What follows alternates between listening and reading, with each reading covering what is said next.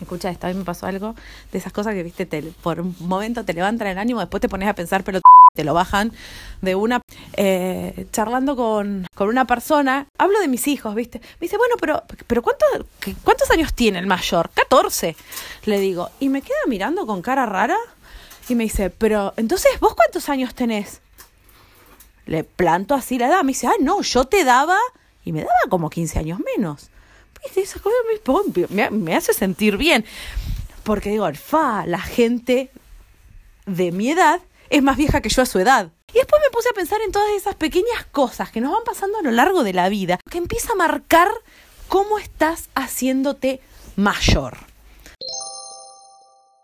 Me acordé de la primera vez que en la calle me dijeron señora que me partieron el corazón.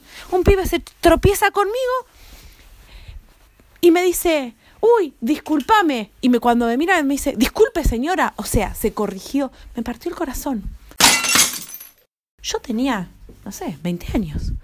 Pero me sentí mal y dije, fa, parezco ya una señora. Cuando tenés sobrinos y te das cuenta que tu sobrino ya va a la universidad y vos decís, no, pibe, bueno, puede ser mi sobrino, escúchame, mis sobrinos tienen que ir a la escuela primaria, no pueden ir a la universidad, no puede venir un sobrino a decirme con esta voz, ¿qué hace, tía? No, no, mis sobrinos son nenes chiquititos, hasta que no lo son. Y ahí decís, fa, estoy vieja. Y me pongo a charlar y digo, no, porque yo a esa edad